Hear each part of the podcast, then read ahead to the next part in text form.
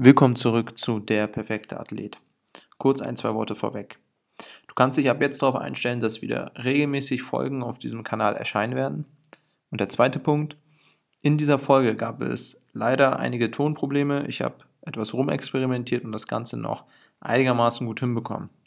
Du kannst dich darauf einstellen, dass in der Zukunft die Folgen nur noch mit sehr, sehr guter Tonqualität erscheinen werden. Ansonsten, das ändert nichts an der Qualität des Gesprächs und an dem Mehrwert. Insofern wünsche ich dir viel Spaß mit der Folge.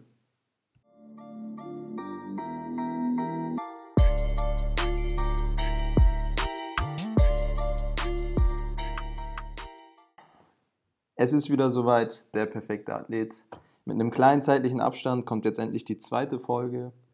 Und ich bin heute nicht allein, denn ich habe kann man schon so sagen, ein Ehrengast bei mir. Vladi, Personal Trainer, Dozent und ein guter Freund von mir, Vladi. Wie geht's dir? Hey, Edwin, mir geht's gut. Und selbst? Ja, sehr, sehr gut. Überraschend gut sogar. Danke, dass du heute dabei bist. Danke, dass ich da sein darf. Sehr gerne. Worüber schnacken wir heute? Es geht um die Trainingsgestaltung Off-Season versus In-Season. Kurz, zum Unterschied von den beiden Off-Season außerhalb der Saison, außerhalb der Wettkampfphase quasi. Beim Fußball wäre es jetzt beispielsweise die äh, Winter- oder Sommerpause, die Vorbereitung und In-Season dementsprechend dort, wo dann auch der Regelbetrieb, wo die Wettkämpfe stattfinden. Wir wollen kurz zu den, was heißt kurz, ausführlich eher gesagt, zu den Unterschieden kommen, Off-Season, On-Season, wie kann man das Training gestalten, ähm, wo liegen die genauen Unterschiede? Und Vladi, da kannst du auch mal direkt einhaken, Off-Season. Was sind da für Punkte zu beachten? Wenn wir jetzt von der Off-Season sprechen, also jetzt beim Fußball die Winter- oder Sommerpause, müssen wir natürlich schauen, ähm, welche Sportart machen wir, Fußball in dem Fall, was muss da besonders beachtet werden in der Off-Season können wir uns besonders darauf konzentrieren. Wir haben da viel mehr Zeit, als wenn wir in der Ende der Saison. Das heißt, wir können das Training jedenfalls etwas umfangreicher gestalten und auch intensiver gestalten. Auf jeden Fall. Also da sprichst du schon einen wichtigen Punkt an, Sportartspezifik. Erstmal klären, was wird denn vom Athleten in der Saison verlangt. Da kann man auf die motorischen Fähigkeiten eingehen, Kraft, Ausdauer, Beweglichkeit, Schnelligkeit, Koordination. Und ich denke, gerade in der Off-Season haben wir genügend Zeit und da bietet es sich auch besonders an, äh, physisch-konditionelle Fähigkeiten aufzubauen. Das heißt, eine spezifische Ausdauer, jetzt gerade für den Fußball, diesen Intervallcharakter beispielsweise, und ähm, Kraftkapazitäten aufzubauen, wobei man da auch natürlich beachten muss, ähm, wie trainieren wir die Kraft. Da gibt es ja auch verschiedene Unterfähigkeiten aber das Ganze dann dementsprechend nutzen, dass Training, welches eben Zeit benötigt, welches eine gewisse Intensität benötigt, in der Off-Season Zeit zu machen, denn in Season sind wir natürlich auch zeitlich eingeschränkter. Gerade wenn wir dann in den Mannschaftssportarten sind, haben wir dann in Anführungsstrichen das Problem, wir haben noch ähm, einen Trainingsbetrieb innerhalb der Mannschaft, wir haben einen Spielbetrieb und dort wäre es dann eher kontraproduktiv, dann noch intensive Einheiten reinzusetzen. Hast du noch weitere Punkte? Naja, was mir besonders wichtig ist in einer Offseason, ist ja klar eine Art Verletzungsprophylaxe. Ja, auf jeden Fall. Wenn wir jetzt einen Athleten haben, wir machen ihn stärker, schneller etc., ist ja gut. Er baut Muskeln auf. Diese Muskeln sind ja primär nicht dafür da, damit er gut aussieht. Wie bei Ronaldo sieht anders aus. Beides, beides. diese Muskeln, die wir aufbauen wollen, vor allem dafür da sein, dass wir Verletzungen äh, vorbeugen können. Ganz genau. Das heißt, wir müssen da auch irgendwo schauen, nicht nur, was braucht ein Athlet im Fußball, im Handball, im Bodybuilding, was auch immer, sondern was bringt der Athlet schon mit. So, also quasi einen Status quo ermitteln in der Off-Season-Phase und beispielsweise auf eventuelle Defizite untersuchen. Ähm, bilaterales Extremitätendefizit beispielsweise. Gerade bei Fußballern ist ja jetzt im Unterkörper eine Extremität eher stärker ausgeprägt als die andere. Rechtsfüßler schießen eher mit rechts, deshalb ist das rechte Bein kräftiger als das linke. und solche Sachen in der Off-Season-Zeit rechtzeitig erkennen, rechtzeitig diagnostizieren und dann rechtzeitig zur On-Season beseitigen. Da hast du recht, da ich dir vollkommen recht. Das ist manchmal auch lustig, was man findet. Mhm. Das sind nicht nur halt, das ist so ein klassischer Ansatz, den du auch gerne erwähnst, mit dem Joint-by-Joint-Ansatz. Ja, meistens nicht nur das rechte Bein, was dann zu stark ist, sondern gegebenenfalls auch die gegenüberliegende Seite vom Rumpf oder vom Arm. ja. Dass du auch merkst, dass da Schulter schief dann manchmal sein kann. Auf jeden Fall. Dass ähm, diese Defizite in einem Bereich des Körpers sich dann auch auf andere Bereiche des Körpers, die vielleicht eher weiter weg liegen, auswirken. Da hast du recht. Ja, wichtiger Punkt. Guter Punkt. Ich habe noch einen Punkt, was Off-Season angeht. Ja. Und zwar das Timing. Das Ziel sollte ja im Off-Season-Training sein, quasi die Peak-Performance, also die Spitzenleistung zu erreichen. Die Frage ist aber, wann erreiche ich die Spitzenleistung? Wenn ich ähm, eine Zeit habe von acht Wochen, ich erreiche aber meine Spitzenleistung nach fünf Wochen, ja, was passiert denn in diesen drei Wochen? Da geht vielleicht schon Zeit verloren, ähm, wo ich die Peak-Performance halte, die ich eigentlich in der Saison bräuchte. Das heißt, Mhm. in der Saison kommt mein Leistungsabbau früher in der Wettkampfphase und das ist dann eher kontraproduktiv. Also das heißt, das Timing sollte dahingehend abgestimmt sein, dass ich die Peak-Performance möglichst im Übergang von Off-Season zu On-Season habe. Da hast du vollkommen recht und vor allem da nur kurz eingehakt. Meiner Meinung nach macht es halt einen guten von einem sehr guten Trainer aus, der das Timing optimal abstimmen kann. Ja, Weil interessanterweise, in der Fitness-Frauenwille sind viele Trainer, die können dir ein paar krasse Übungen zeigen, wie du, was weiß ich, wie du den besten Bizeps machst, ja. in Wasserflasche oder so. Ähm, doch, ein sehr guter Trainer kann dir zum einen gute Übungen geben, aber vor allem kann er dir ein gutes Programm erstellen, ja. damit du genau zum richtigen Zeitpunkt deine Peak-Performance abliefern kannst. Dass du dann nicht diese drei Wochen, nachdem du deinen Peak erreicht hast, äh, Eierjocken machst. Genau, das ist die Schwierigkeit. Auf der einen Seite natürlich zu erkennen, was wird gebraucht. Ähm, leider eben häufig der Fall, es wird eine Übung propagiert und dann den Massen zugänglich gemacht. Es mag in Anführungsstrichen eine interessante, eine gute Übung sein, die muss aber nicht unbedingt für jeden gut sein. Und das ist die Ja. Schwierigkeit, ein Trainingsprogramm zu erstellen für einen Athleten, für seine Sportart, die auf ihn abgestimmt ist, die für ihn in diesem Fall gut ist. Und da eine Übung als gut zu deklarieren oder zu pauschalisieren, ist da, denke ich, der falsche Ansatz. Dazu noch mal kurz eingehakt. Yes. Was äh, ein, weit, ein weiterer wichtiger Punkt ist. Ähm, gesetzten Fall, wir haben in der Offseason viel Zeit. Da sollten wir uns auch die Zeit nehmen und auch mal mit den Athleten sprechen, Auf jeden Fall. Verständnis bekommt, warum machen wir jetzt diese Übung, warum machen wir dieses Programm jetzt. Damit er auch ein besseres Eingefühl bekommt. Ganz genau. Ganz genau. Wir haben dort sehr viel Zeit. Müssen, wie gesagt, auch nochmal schauen, wie schaut es dort ähm, mit anderen Tätigkeiten aus. Wie gesagt, Individualsport haben wir alle Zeit, alle Möglichkeiten der Welt. Mannschaftssport eher schwieriger, denn in den Vorbereitungsphasen ist dann noch meistens Mannschaftstraining int- integriert. Und da müsste man dann auch nochmal schauen, wie stimme ich das Individualprogramm, das Extraprogramm des Athleten mit dem Mannschaftstraining ab. Oder ich habe halt die Möglichkeit, direkt das Mannschaftstraining zu übernehmen, als Athletiktrainer beispielsweise und dementsprechend äh, wäre das Problem auch beseitigt.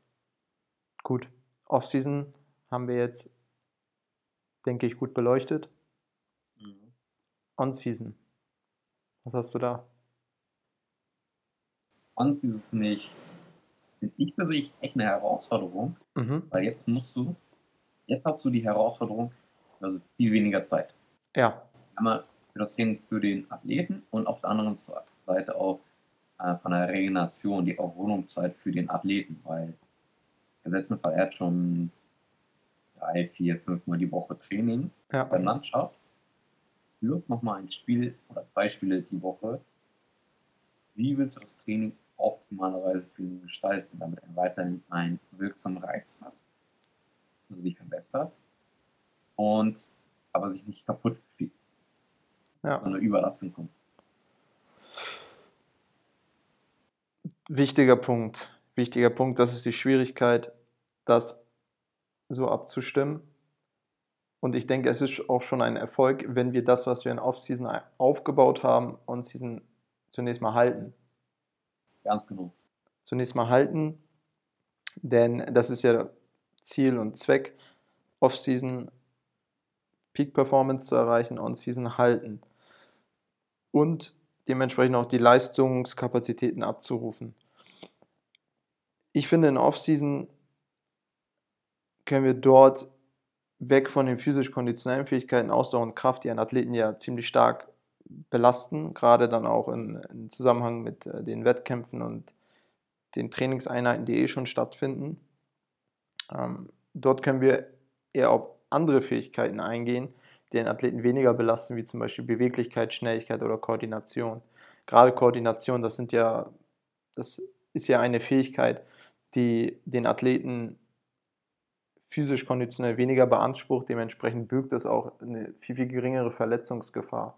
Und ich denke, dementsprechend on-season die Intensität so anpassen, dass die Leistung gehalten wird und eventuell sogar verstärkt koordinative Elemente neben den taktischen Elementen und spielerischen Elementen einbauen, die dann den Athleten vielleicht in diesem Bereich sogar weiter voranbringen.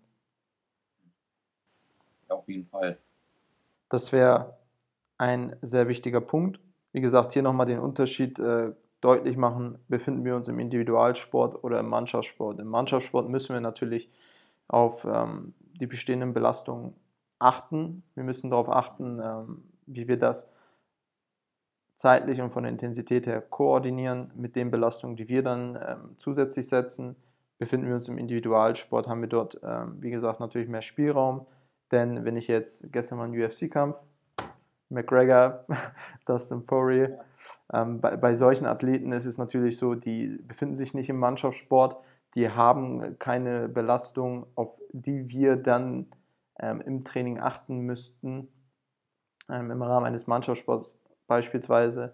Das heißt, äh, dort hätten wir auch viel mehr Kapazität und viel mehr Zeit, ähm, das, das Training dementsprechend anzupassen.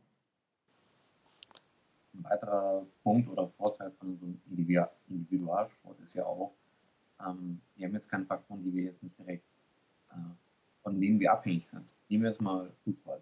Ja, Athleten haben hier ein Teamtraining, Taktiktraining und so weiter und so fort. Darauf können wir in manchen Fällen nicht eingehen. Wir halt leider nicht eingehen. Das heißt, auf der anderen Seite wiederum für Individualsport können wir viel mehr Einfluss drauf nehmen und den Athleten viel mehr perfektionieren. Das mhm. heißt, wir können ihn in seiner besten möglichen Form hervorbringen, damit wir einen perfekten Athleten hinbekommen. ganz genau.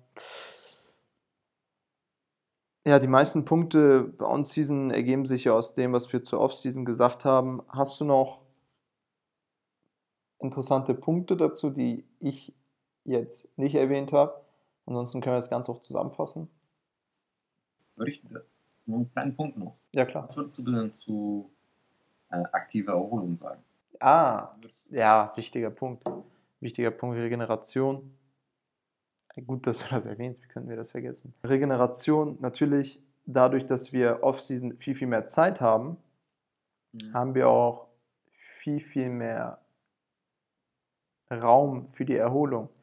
Das heißt, äh, Intensitäten können auch mal ruhig höher geschraubt werden, um dann Leistung zu erhöhen, weil wir, wie gesagt, ähm, nicht eingeschränkt sind durch die Rahmenbedingungen, die wir dann in der Wettkampfphase haben. In der On-Season übernimmt, und ich denke, da stimmst du mir zu, die Regeneration eine viel, viel wichtigere Rolle. Wenn ich jetzt mal ein Beispiel gebe von, von meiner Primetime, sage ich mal, im Fußball, viermal die Woche Fußballtraining, einmal Spiel, dann noch mein, meine Extra-Einheiten im Kraftraum, die ich gemacht habe.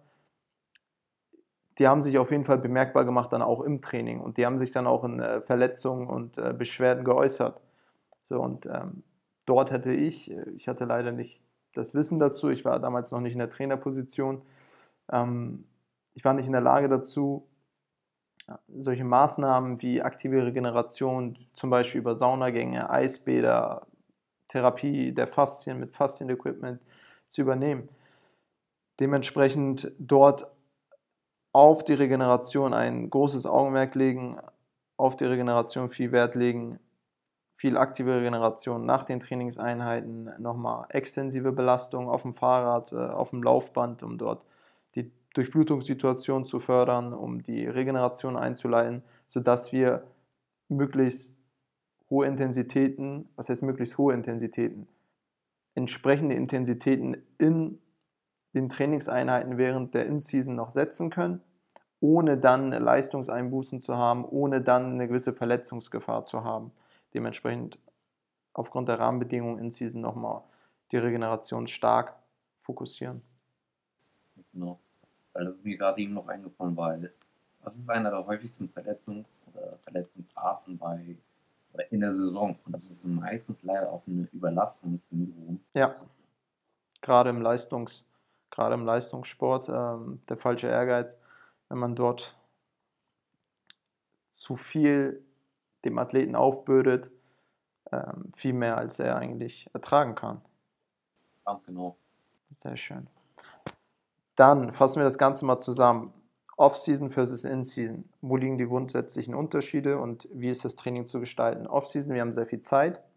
Wir haben genügend Kapazitäten, sind meistens oder sind durchaus durch Rahmenbedingungen viel, viel weniger eingeschränkt als On-Season.